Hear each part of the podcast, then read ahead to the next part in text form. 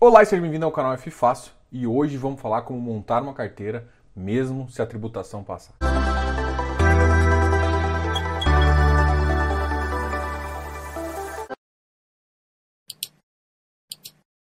Então o que, que você, eu acho que você quer saber é justamente isso. A gente consegue montar uma carteira independente da taxa? Sim. Então a gente vai falar agora dos setores que ainda fazem sentido, dos setores que correm algum risco e por que correm um risco para você também tomar a decisão, porque às vezes você também pode ganhar, ter um ganho de capital aí no curto prazo se isso não passar. Então eu quero te dar um overview de tudo, enquanto isso você tem um pensamento de como montar carteira, que eu acho que é o que todo mundo quer saber, tá ok? A gente vai fazer um overview por basicamente os quatro segmentos. A gente vai falar um pouquinho de FOF, a gente vai falar um pouquinho de papel, tijolo e também desenvolvimento. Vamos começar então por talvez um setor que talvez seja, esteja mais complicado. E por que, que ele seja mais complicado? É o setor de desenvolvimento. Ele está complicado por dois motivos. Porque além da reforma mexer nos dividendos, nos rendimentos para fundos imobiliários, o que, que é o fundo imobiliário? Ou seja, o que sai do fundo e vem para você. A reforma também pode mexer no que sai das empresas e vai para as pessoas físicas ou para outras empresas. E por que, que isso é problemático também para o desenvolvimento? Porque o desenvolvimento ele é dono de outra empresa. E se tributar um dividendo de verdade, ou seja, tributar o lucro da empresa, isso pode te afetar. Diogo, isso vai acontecer? Não. Mas não está claro no texto original. É por isso que a gente tem tanta reclamação. Então, hoje em dia, o desenvolvimento está caindo mais que os outros por conta dele ter dois riscos. Ele tem o risco do fundo para você, tem aquela tributação de 15%, e entre a SPE, o empreendimento e o fundo, tem uma tributação de 20%. Isso vai acontecer, a gente não sabe mas é um risco que está tendo. Então, se é um risco que tem, inclusive é um risco duplo, eu evitaria de entrar. E eu acho que o mercado está fazendo uma venda em alguns desses produtos. Então, é a primeira coisa que eu queria te falar em relação a isso. Realmente eu acho que isso não vai passar, eu acho que é muito pouco provável, porque todo, todo grupo econômico das incorporadoras e das consultoras investem nesse tipo. Então, provavelmente, SPE não vai ser tributada dessa forma. E outra, é muito provável que entre SPE também não seja tributado, mas é um a gente tem, é um risco que eu quero te falar. Tá? Então, primeiro foco aí. Então, ah, Diogo, significa o quê? Significa que os desenvolvimentos estão com uma tese de queda um pouco acentuada. E isso é o que você tem que pensar. Então, vamos montar uma carteira agora? Eu não coloco desenvolvimento nesse exato momento. Adoro o setor, eu acho que é um dos setores mais promissores, um setor que consegue mais TIR em todos. Pergunta: Diogo, você está vendendo os que você tem? Também não estou vendendo. Eu estou aguardando, mas se eu vou montar minha carteira agora, ou se eu quero participar de algumas estratégias, eu não estou aumentando posição, também não estou vendendo. Para quem está começando, eu, acho, eu, eu ajudaria a falar para você: evite esse setor, simplesmente. Bom, vamos falar agora de um outro setor que também é bem clássico, que são os FOFs. Os FOFs eles têm sofrido muito, mas eles têm sofrido muito desde a abertura da taxa de juros, né? Desde que a gente teve um aumento da taxa de juros, abriu spread futuro e isso realmente complicou a vida dos FOFs. O que, que eu falo? O, o FOF ele é um ótimo ativo e principalmente se pensar em longo prazo com bons gestores, você vai ter retorno. Qual que é a questão? A questão é que no curto prazo, enquanto o iFix não recuperar e a gente não tiver um ciclo econômico relativamente positivo de dois ou três anos, o iFix vai ficar abalado. E mesmo que o rendimento desses ativos, desses FOFs, ainda sejam adequados ou muito bons em alguns casos, o preço do patrimônio em todo tá, é, tem diminuído de alguns, que são os que carregam mais. Então, se eu fosse escolher FOFs que carregam mais, é um FOF que eu pegaria, pensaria em pegar no futuro. Ou seja, vou montar uma carteira agora, vou colocar FOF? Não. Se colocar FOF, Vou escolher FOFs menores que fazem muito mais giro de carteira e eles ganham esse beta. Então a gente tem alguns FOFs nesse sentido e alguns FOFs de longo prazo a gente não colocaria na carteira. Então pense nesses FOFs curtos e eu também não me alongaria muito em FOFs nesse determinado momento, porque os FOFs sofrem bastante com esse ciclo que a gente está vivendo e eu acho que isso pode durar até um ano ou um ano e meio. Ou seja, o yield está legal, mas o preço está caindo, então você acaba perdendo um pouco de patrimônio. Não que isso não vai se recuperar lá na frente, que eu acho que vai recuperar. Ou seja, os FOFs talvez sejam talvez um dos últimos que vão recuperar, ou muito próximo dos últimos, mas o, o, o alfa deles está cada vez mais interessante. Então, é um, é um ativo que no momento também eu não colocaria na minha carteira, mas à medida que a, a, a economia acelera, talvez seja um dos mais interessantes, principalmente para você que não pensa em ganho de capital, porque aí o FOF faz isso para você. Entendeu? O mercado está recuperando de forma concisa e mais acelerada, vale a pena aí pensar no FOF. Então, nesse momento, desenvolvimento não acho que é adequado. FOFs também rega muita posição.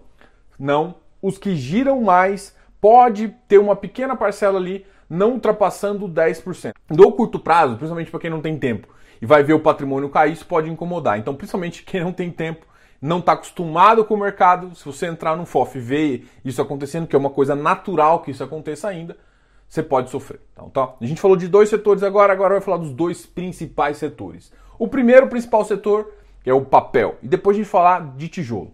Papel, então, é o que a gente chama de crédito. E o crédito talvez seja o mais fácil de falar. É o mais fácil. Por que, que é o mais fácil? Porque, basicamente, como ele te entrega toda a taxa de juros no ano para você, você consegue comparar a taxa de juros com taxa de juros. E sim, vale a... você pode fazer essa comparação, essa comparação é válida. Então, o que, que eu quero te falar? Uma taxa de juros a 7, se você pensar na maioria dos high grades, ele vai te pagar entre 7 e 8. Pensando numa tributação, o que acontece é que eles vão ficar com um spread muito baixo ou quase zero. O que, que eu estou te falando?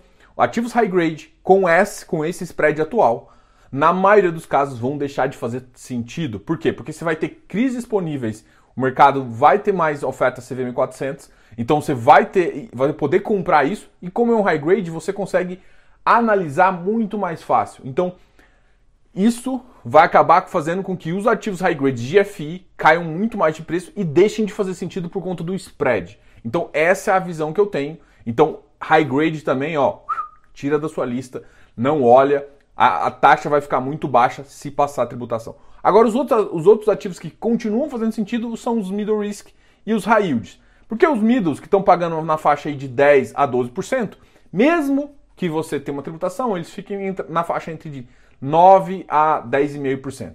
Nessa faixa, eles ainda têm um spread interessante em relação a uma taxa base de juros de 6 a 7%. Ou seja, eles ainda estão atrativos mesmo com uma tributação. E é isso que vocês querem. Ah, Diogo, mas no curto prazo vai ter, pode ter uma depreciação inicial da cota? Pode, mas vai ser muito menor pensando que as taxas deles ainda ficam atrativos. Então, mesmo que o ativo é, deixe diminua um pouco o rendimento para você, mas ainda fica atrativo para outras pessoas e isso mantém o preço um pouco elevado. Oferta e demanda, então esses ativos faz, ainda fazem sentido. E, e falar de yields, com certeza. A grande questão é o seguinte: a gente está falando aqui em termos de high yield, em termos de middle, em termos apenas de taxa de juros. Mas você tem que lembrar que existe risco envolvido em cada uma dessas. É por isso que você também tem que ajustar o preço que você vai pagar não pode ser muito elevado, você tem que pagar praticamente no VP ou alguns até descontados de VP, com uma estratégia bem interessante para assim você ter uma, uma, confiança de manter isso na carteira, porque mesmo que caia um pouquinho, o rendimento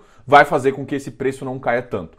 E dá tempo para o mercado se ajustar aí e pegar taxas interessantes. Então, high, high grades não entra na sua carteira agora, em compensação, high yields e middles tem.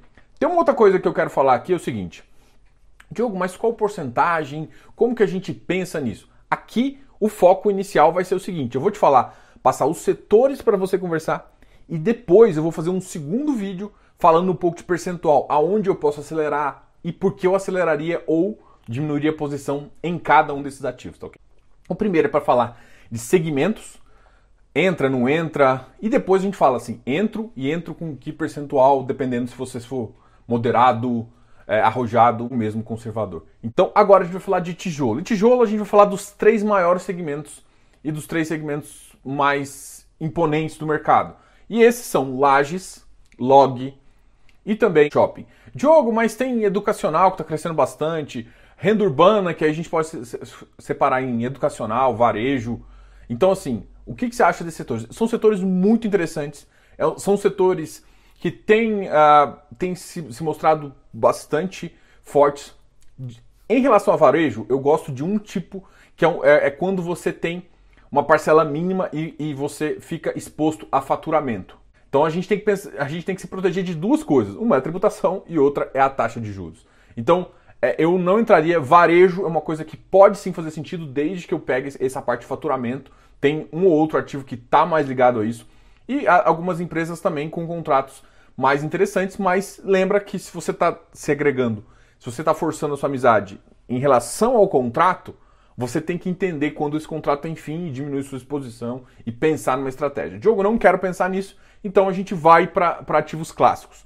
Quero pensar nisso, gosto de alfa, gosto de pegar um momento, um ciclo interessante, aí faz sentido você começar a fazer isso. Mas eu, na minha visão, é, esses setores ainda são secundários nos outros três setores principais. Apesar de, por exemplo, shoppings terem sofrido bastante. Shopping, é, é, ele está realmente uh, fora da curva é, em termos de desde que ainda não teve a reabertura completa. Ah, mas os shoppings já estão abertos. Mas sim, com capacidades menores, com restrições nas lojas. E enquanto não passar de fato uh, esse, esse receio todo de, do, do Covid, a gente não vai ficar mais tranquilo e ter uma atividade econômica perene que a gente acredite. Mas assim, é, uma das coisas que eu tenho comentado é o seguinte: não acredito mais para dezembro voltar na faixa de 80%, 90%, mas eu já acredito que essa faixa a gente consiga atingir em até um ano.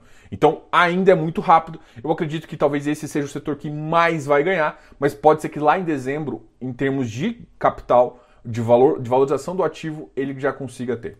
Diogo, mas e com a tributação? Com a tributação são ativos ainda perenes, o brasileiro gosta muito, o custo de construção está cada vez mais caro, então esse tipo de ativo se valoriza e não está sendo captado nesse momento. E é claro que voltando aos ativos, as lojas uh, acelerando, se a gente tiver um momento econômico positivo, a gente consegue sim uh, recuperar. Então, talvez os, os shoppings sejam que têm um potencial de curto prazo maiores aí. O segundo setor é o que a gente chama de lajes, né? As lajes, ela, a gente tem duas visões para ela. A gente tem lajes prime e lajes não prime. E assim, a gente vai ter que separar muito bem. As lajes primes devem voltar antes. Então, em regiões primes, é muito. A gente já começa a ver uma, uma repadronização de São Paulo, que significa o seguinte: a galera já, já viu que home office, até onde ele consegue, então assim, ah, eu preciso de, em vez de 100% do espaço, eu preciso de 80% do espaço. Então, isso, essa mudança já foi já foi, agora as pessoas já estão falando assim, beleza, mas eu quero ficar nesse lugar. Então sempre vai para os lugares principais primeiro, isso a gente tem notado. Então sim, tem uma vacância que está subindo, até em vacâncias em regiões prime subiu um pouquinho, mas a gente já vê uh, uma, pelo que a gente estuda no mercado, que essa possibilidade de começar a travar o preço e no final do ano, também no início do ano que vem, isso começou a baixar. Primeiro em regiões prime e depois a gente vai para regiões que são em desenvolvimento de São Paulo. E depois, é claro que a gente pode pensar em segmentos fora de São Paulo, em regiões fora de São Paulo, também baixando vacância. Pensando até na taxação, isso vale muito a pena. Ah, Diogo, mas por que, vale a pena? Pô, você tributado em 15%. Cara, olha só, essas regiões têm se valorizado acima da média de mercado. Pensa nas regiões prime. Eu vou citar o exemplo do HGPO. Então, se você comparar as taxas e aí você vai falar assim, Diogo, mas eu gosto de investir em imóveis. Sim, então você gosta de investir em imóveis, você sabe que seu imóvel você consegue entre 4,5% e 5%. Um ativo Prime você consegue entre 5,5% e 6%. Ainda é mais vantagem. E se você investe direto, você tem 27,5% de imposto para ser pago. Se você paga num fundo imobiliário, 15%. Ainda é muito atrativo. A grande questão é que a comparação não pode ser simplesmente, ah, Diogo, mas a taxa é 7, eu vou ganhar 5, então não compensa. Não é assim, porque é difícil é difícil assim, não tem como você prever, por isso é o mercado de renda variável, quanto vai valorizar o, mercado, o seu tijolo. Porque isso sim entra na conta, e à medida que valoriza o tijolo, as revisionais puxam o preço para cima. E aí, se você for analisar o seu dividend yield on cost, cada vez fica mais alto. E é isso que importa para tijolo. E por final, a gente vai falar um pouco de log. Log ainda é o queridinho do mercado, só que o log é o que menos ganha preço. Por quê? Porque ele é um de, de ciclo de construção muito mais rápido. As obras ficaram cada vez mais caras e mais. A gente já conversou com vários gestores, inclusive está aqui no canal várias entrevistas dizendo que nas áreas mais próximas, aquele de last mile, o preço já subiu muito mais, subiu mais, inclusive que 20%. Então você tem que pensar que nas regiões também que a gente diz prime, essa, esse preço do metro quadrado já está, essas áreas que a gente chama de áreas de escassez. Porque logístico ela tem uma estratégia de que se você tem que ficar numa área um pouco mais longe, você às vezes não tem essa. Se você não tem uma barreira de entrada. Mas as áreas próximas de São Paulo, as, as áreas de leste mile, você tem uma barreira de entrada muito grande. A recuperação para um patamar, inclusive um pouco mais alto, uma recuperação de preço mais forte, também vai depender muito da economia. Dois, três anos de economia forte, isso vai acabar trazendo uns preços um pouco mais para cima. Mas tem que ser uma combinação de tudo e a gente ainda não teve esse momento. E eles têm maiores yields. Esses yields positivos fazem com que você sim, invista cada vez melhor. Excelente proposta de valor para vocês, inclusive em taxação. Então, o que, que a gente está querendo falar aqui em resumo? Shoppings vão ter um ciclo bem curto aqui, ainda muito positivo, ganho de capital interessante. A mesma coisa vale com lajes, principalmente as lajes primes. E em terceiro valor, a gente tem o, os logs, que devem sofrer em dois momentos. O primeiro momento é uma recuperação de preço para um patrimonial mais justo. E depois a gente pode sim ter uma valorização com um ciclo econômico mais forte que vai recuperar.